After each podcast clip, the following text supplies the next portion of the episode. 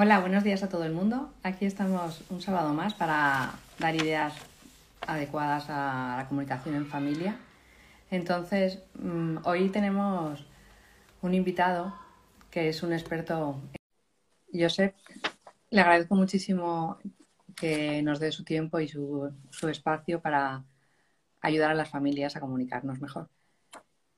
Eh, hola. Muy buenas. Muy buenas. Muy buenas, Ana. ¿Qué tal? ¿Cómo estás? Pues primero quería presentarte un poco en mi comunidad. Fantástico. para mí eres un experto en comunicación eh, y en motivar a las personas y en llevarlas a otro nivel. Entonces, hablas mucho de la disciplina y de la acción masiva. Entonces, para mí justo también uno de los pilares para la educación adecuada es también exigencia y cariño, o sea que es más o menos alineado en lo mismo. Pero me gustaría que nos dieras pues esa parte de ti que nos ayude a comunicarnos mejor con nuestros hijos. Sobre todo más enfocado en la adolescencia, porque a lo mejor es el periodo donde hay más conflictos y, y que nos des unas luces un poco ahí y nos ayudes a seguir al siguiente nivel con nuestros niños.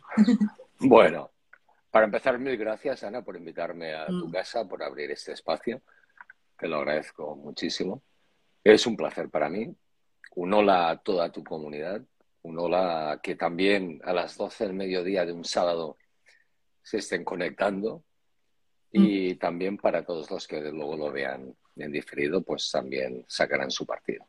Pero para empezar, es un gracias a todos los que están aquí. Y la adolescencia, pues para mí es una de las etapas maravillosas de la vida. Para mucha gente no es una de las etapas maravillosas cuando lo pasan con sus hijos. Sí que defiendo una cosa.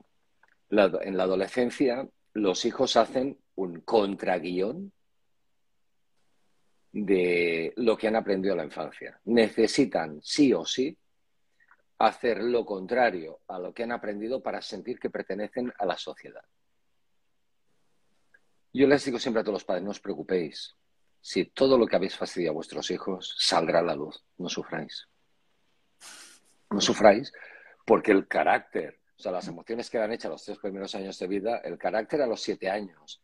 Ya queda establecido el tipo de carácter con el que se van a desarrollar y esto significa que la historia que ellos han explicado también ya estará más que marcada.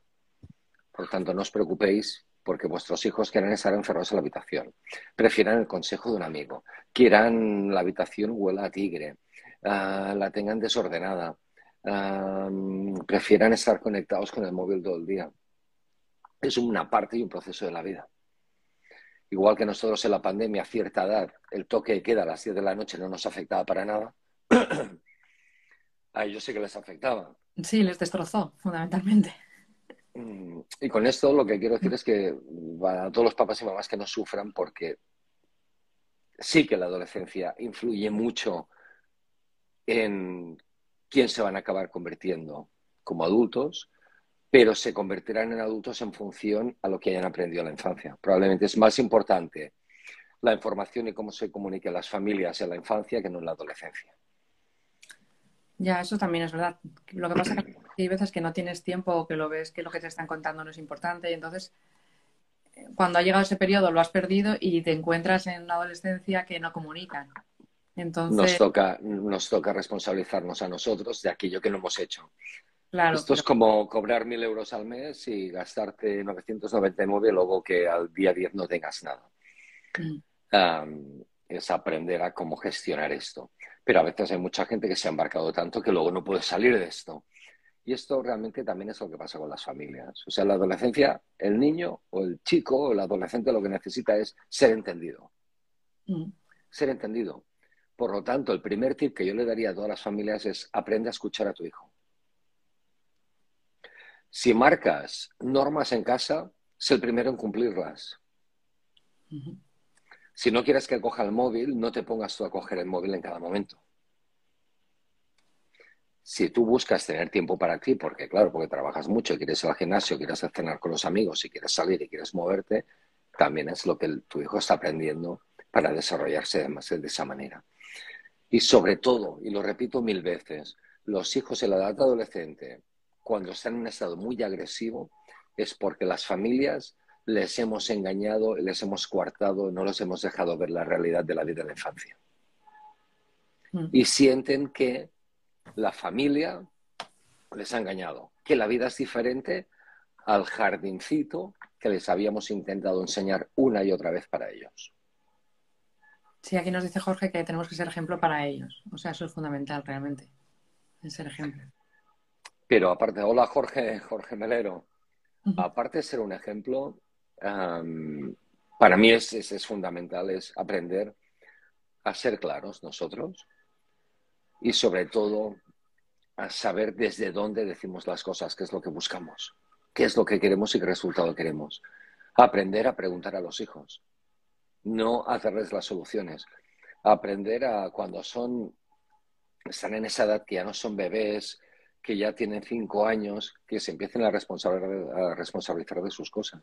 Si se han dejado el chándal para ir al colegio, que se responsabilicen de qué es lo que se van a encontrar después, a no estar revisándoles la agenda una y otra vez para recordarles qué es lo que han de hacer, porque si no lo que hacemos son hijos inútiles.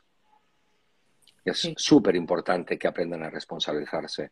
A medida que se responsabilicen en la infancia, en, ese estado de adolescencia, aunque se peguen tortazos en la vida vitales, porque son normales, y es bueno que aprendan a ser conscientes que el obstáculo o su obstáculo no hay nadie mejor que ellos mismos para superarlo, aunque parezca que no van a superarlos, yo prácticamente a asegurar a cualquier padre que, que el niño o el adolescente lo supera. Si les hemos enseñado en la infancia a que la vida también puede ser diferente a los ojos de papá y mamá o de la familia, vaya. Ya, pero cuando hay una carencia que nos ha enseñado, ¿nos harías alguna idea para rectificar o para suplir carencias cuando ya tiene años? Ah, no quiero estudiar. Yo, parto de, la premisa que no hay carencias y que todas las familias somos perfectas, que todas las familias damos lo que podemos y lo que sabemos a, los nuestros. Nadie nace enseñado y a fin y a cabo a nosotros lo único que, nos han hecho es lo mismo que nosotros hacemos con nuestros hijos. Nos han utilizado como un pen donde la familia ha introducido su información y nosotros nos dedicamos a reproducirla. Si un hijo no quiere estudiar, que no estudie. Y sé que es duro esto decirlo, y, es muy duro. Y a veces parece más fácil decirlo que hacerlo. ¿no? Es permitir que nuestros hijos hagan su proceso de vida, que hagan su evolución y que aprendan a medida que pase el tiempo a aceptar la llamada del destino de lo que la vida les quiera traer. Lo que pasa es como decir, si no estudias, como que pierdes oportunidad, que el momento es ahora, que después... En teoría no, porque está demostrado que el 87% es actitud mm. y el 13% es la aptitud, que es el conocimiento. Se gana mucho mejor la vida personas que no tienen carrera porque aprenden a desarrollarse y aprenden a aumentar la creatividad para conseguir lo que quieren que no quien tiene carrera. muchas ocasiones el que tiene carrera, al fin y al cabo, lo están enmarcando dentro del cuadro social de educación que es bastante, bastante, bastante mediocre, bastante kafkiana, donde o entras dentro de ese marco o no eres nadie, pero cuando entras dentro de ese marco, normalmente acabas en una empresa encerrado en ese marco con un sueldo que no sale de ese marco tampoco. Y, sé que a veces es duro, pero confiar, confiar en que ah, yo te diría que lo importante es en casa, en casa está bien que la familia marque normas de convivencia, está súper bien, pero no las conseguimos desde un padre crítico o desde un padre salvador, o madre crítico, o madre salvadora, madre, madre crítica, lo podemos llamar como queramos. Porque las dos posiciones, tanto cuando lo salvamos como cuando somos críticos, son manipuladoras. Mm. Esto significa que el salvador, aparentemente, es, ay, qué buena persona que es, y al crítico le ponemos de vuelta y media. Pero buscamos un acto de manipulación y buscamos victimizar a nuestros hijos sin darnos cuenta vamos a comunicarnos de una manera auténtica, vamos a, permitir que nuestros hijos puedan expresarse. Y hay una edad y una etapa que son, necesitan reafirmarse tanto, con tanta fuerza, que son bruscos diciendo, a los niños les cambia la voz, las niñas se evolucionan más rápidamente, Y le pasa a nuestros adolescentes igual que nos ha pasado a nosotros. Nos sentimos por encima y superiores de papá y mamá. Pensamos que papá y mamá están 45 siglos hacia atrás. Es normal, es normal, es normal. Eso ya se vuelve a equilibrar en un momento u otro. Y lo importante es una buena comunicación, escuchar, la escucha activa, preguntar, no dar soluciones. Y algo que me gusta mucho a mí, y si hubiera de dar un tip de, de, aprendizaje en la familia, en la data adolescencia, es sentarnos en una mesa y a veces, si es posible, fuera de casa, fuera de donde se ha creado el ambiente tensionado. Iros a comer un Frankfurt si hace falta, iros a comer un plato combinado.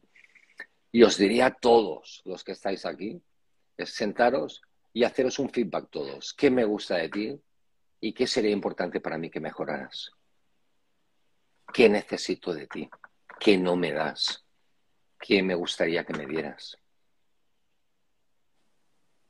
Y Pero es un ejercicio muy potente para muchos adolescentes, ¿eh? Porque pararte a pensar y que quieran contestar, o sea, eso ya es un nivel. Uh, te quedarás parada, te quedarás parada. Esto lo he hecho yo con mis hijos durante muchísimos años y la adolescencia sobre todo.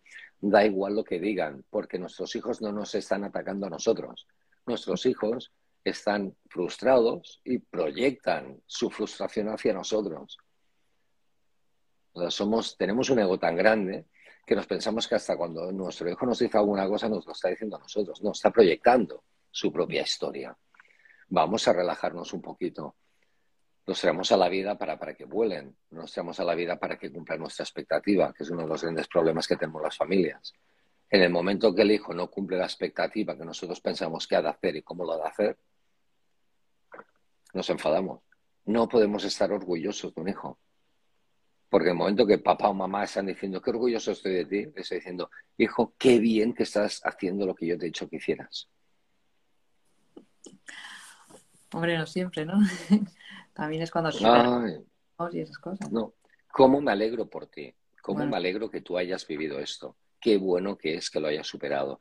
¿Cómo te has sentido al vivir esto? Pero nosotros no nos podemos sentir orgullosos. El, el, orgullo está hablando de, ah, qué bien lo he hecho.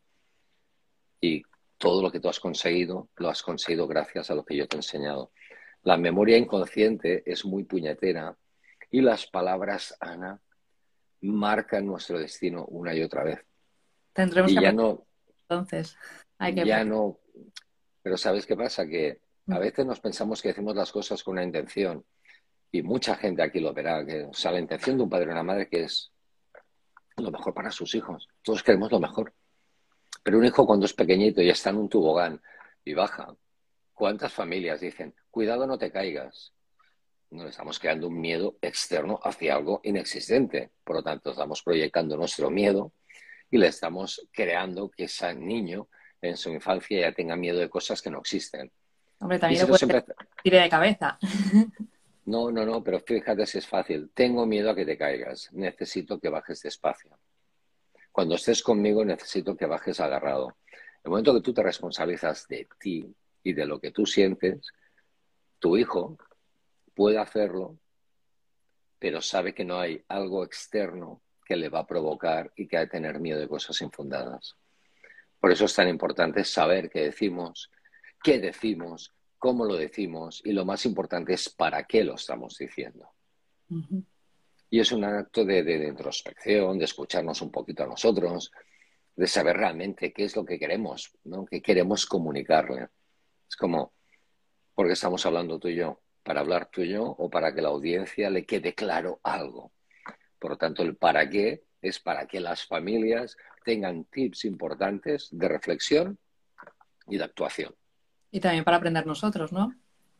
Sí, sí, pero al fin y al cabo estamos haciendo de medio entre lo que sabemos, compartiendo tú y yo, pero ha de haber un para qué. Si no hay un para qué, seguramente no estaríamos haciendo el directo. Hombre, estoy totalmente de acuerdo. Y esto es uno de, las, de los tips importantes para, para, para las familias. Comunicarnos de una manera auténtica, ser lo máximo sinceros posibles. Cuando nosotros como adultos empezamos a responsabilizarnos de nosotros y a cuidarnos, es mucho más fácil cuidar, empatizar y marcar normas a los hijos sin ser nosotros unos padres críticos, sin estar toda la vida mirando más qué es lo que hacen mal que lo que hacen bien. Y aquí os lo puedo asegurar, pasan muchos adolescentes por nuestro centro y prefieren que papá y mamá les quiten el móvil, prefieren el enfado, prefieren el castigo, porque así, y tal cual lo manifiestan ellos, se sienten más vistos por la familia. Más atendidos, sí, eso es verdad. Es muy triste, pero pasa eso. ¿eh? Por lo tanto, un niño prefiere, cuando es pequeño, un bofetón antes que no ser visto. Papá y mamá no los ven, claro que los ven, solo faltaría, porque la bronca viene porque los están viendo, pero porque están viendo solamente una parte de la parcela del niño, no lo están viendo todo.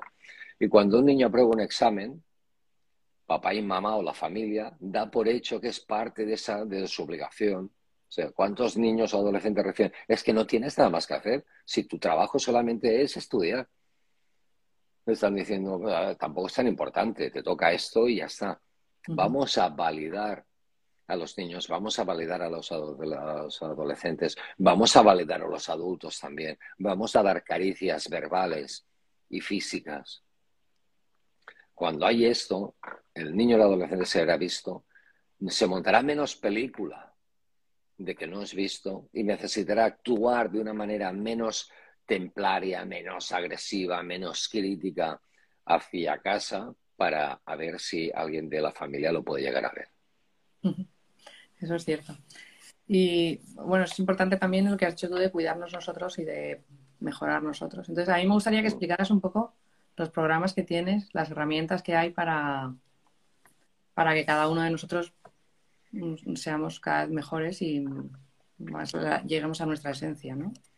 Mira, Ana, una de las cosas que yo durante 20, ya llevo 30 años en este mundo, durante unos 20 años, yo me dediqué mucho a la terapia sistémica, a la terapia gestal, al análisis transaccional, desde qué parte de nosotros nos comunicamos, desde dónde, el cómo, y llegué a una conclusión, que nos pasamos la vida siempre mirando hacia atrás.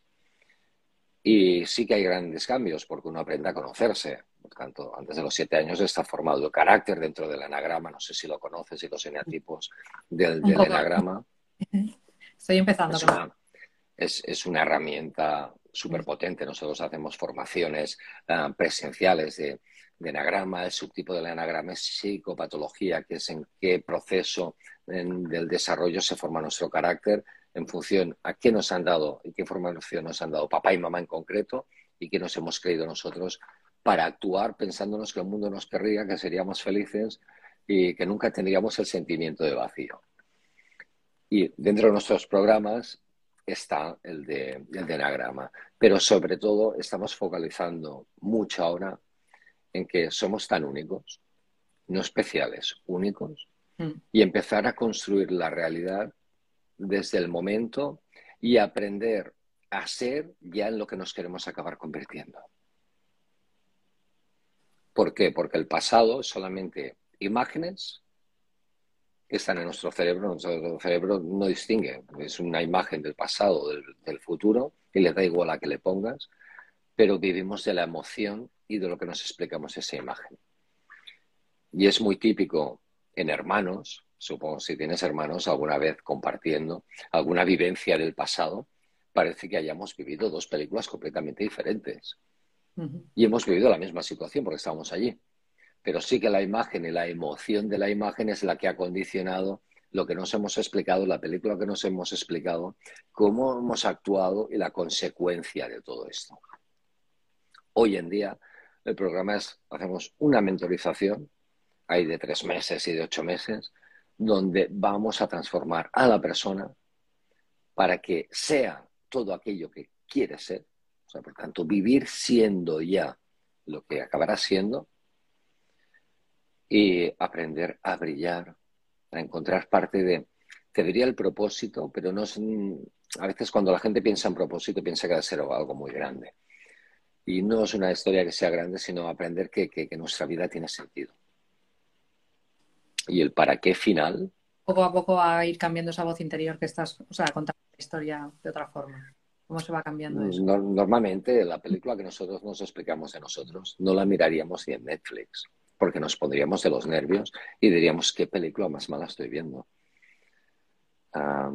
es aprender a ser el héroe de tu vida. Yo a mis clientes les digo, yo soy tu Sancho Panza, tú eres mi Don Quijote o mi Dulcinea.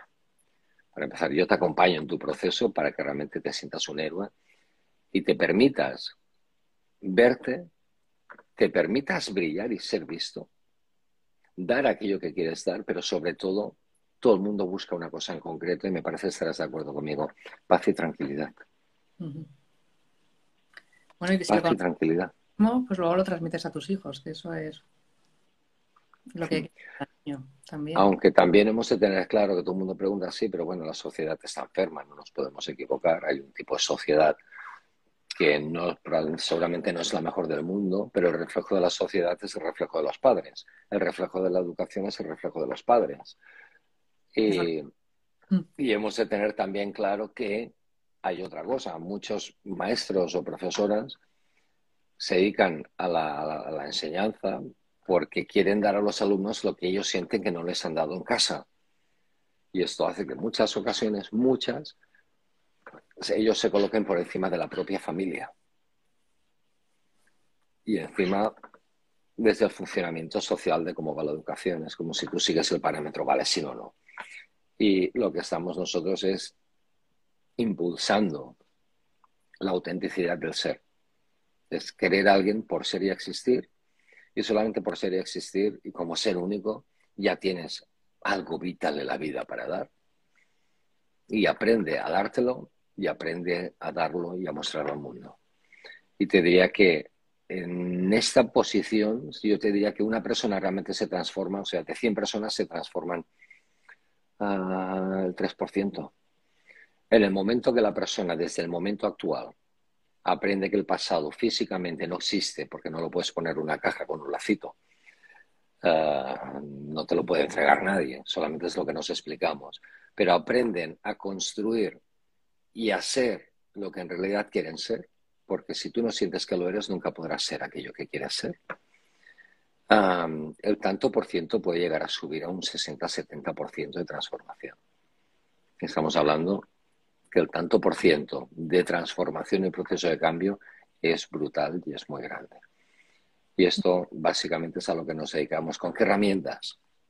Con todas. Todas las que física, física cuántica, um, enneagrama, aprender. Si no sabemos bien bien el carácter que tiene la persona, no es difícil impulsarla, el vocabulario que decimos, cómo lo decimos, las palabras las lanzamos al mundo y la emoción lo que hace es que diman para que nos encontremos aquello que nuestra mente no quiere. Es como, sabemos decir tanto aquello que no queremos. No me grites. ¿Qué, información le das al otro? Es como solamente ver la imagen de que te ha de gritar. Es no, vamos a aprender a pedir las cosas realmente como las queremos, no como no las queremos. A quitar palabras de vocabulario, aprender a transformar los valores, a aprender a transformar las creencias y a movernos desde una posición completamente diferente a lo que hemos hecho hoy en día. Por lo tanto, si queremos resultados diferentes, necesitamos hacer cosas diferentes. Y para las familias de hijos adolescentes, si siempre haces lo mismo y tienes el mismo resultado, seguramente hay que cambiar. Te toca hacer cosas diferentes. Y para los que están aquí, yo recomendaría lo que he dicho antes, Ana. Una comida fuera, sentados en una mesa y hacer un feedback simple es qué te gusta de mí y qué te gustaría que yo mejorara. Apuntároslo todos y permitir y escuchar. Y no os quedéis solamente cuando vuestro adolescente os diga lo que no le gusta a vosotros, quédate con lo que te dice que te gusta de ti. Y de lo que no le gusta, piensa siempre que es algo que proyecta de él. Pero seguramente puedes variar algo. Siempre me estás gritando. ¿Cómo no te voy a gritar sin hacer las cosas? Bueno, pues sí, sí pruebas a decirlo con voz calmada. Algo cambia. Pero ya se lo digo, pero si te paras a mirar, el 80% de veces va con el grito. Va en un modo crítico y él necesita reafirmar que así y con él no se juega. Ya será sumiso de adulto, pero en la adolescencia no quiere serlo. Tiene todo el derecho, además. en su momento. Pues 25 minutos. Yo quería dar las gracias a todo el mundo que, se ha ido uniendo y los que lo verán más adelante también. Entonces, a mí me gustaría que lo difundieran haciendo un pequeño sorteo de algo. Si puede ser alguna asesoría tuya o si no algún programa de los que yo tengo en mi, en mi perfil. Entonces, en una semana... Mira, yo puedes crear el movimiento que quieres y si alguien quiere un tú a tú conmigo de media horita, yo tengo muchos cursos online de enagrama, ah, hay, mucha cosa de con los juegos psicológicos que creamos en, la conversación de triángulo dramático, cómo nos posicionamos existencialmente, hay mucha cosa. Pero también soy partidario que esto no sirve de nada si no hay a veces un acompañamiento, porque la información se queda en información. El conocimiento es la acción y sobre todo va acompañada luego de la acción masiva en la disciplina que tú has hablado, que, siempre digo. Por tanto, si quieres sortear en tu comunidad con las personas que haya un tú a tú de media hora conmigo, y yo encantadísimo. Y pues nada, quien decidas o quien le toque, pues nos ponemos en contacto. Me dices quién es, si alguien de mi equipo se pone, se pone en contacto y hago un tú a tú encantadísimo. Claro, yo animo a que sigan tu cuenta y que si alguien necesita más, que, se apunte a uno de los cursos que están ahí y están ayudando a mucha Las mentorías es realmente un regalo de, la vida para transformarnos y para convertirnos en quien queremos ser. Es que cuando nosotros tenemos sentido hacia nuestra vida, hacemos libre a los hijos.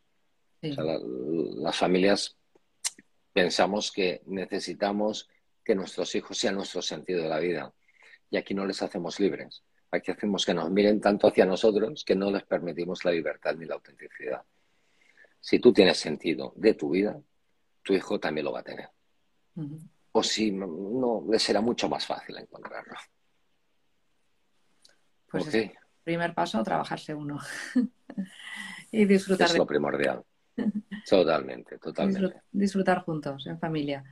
Bueno, totalmente. ha sido un placer para mí, ¿eh? Compartir este Igual.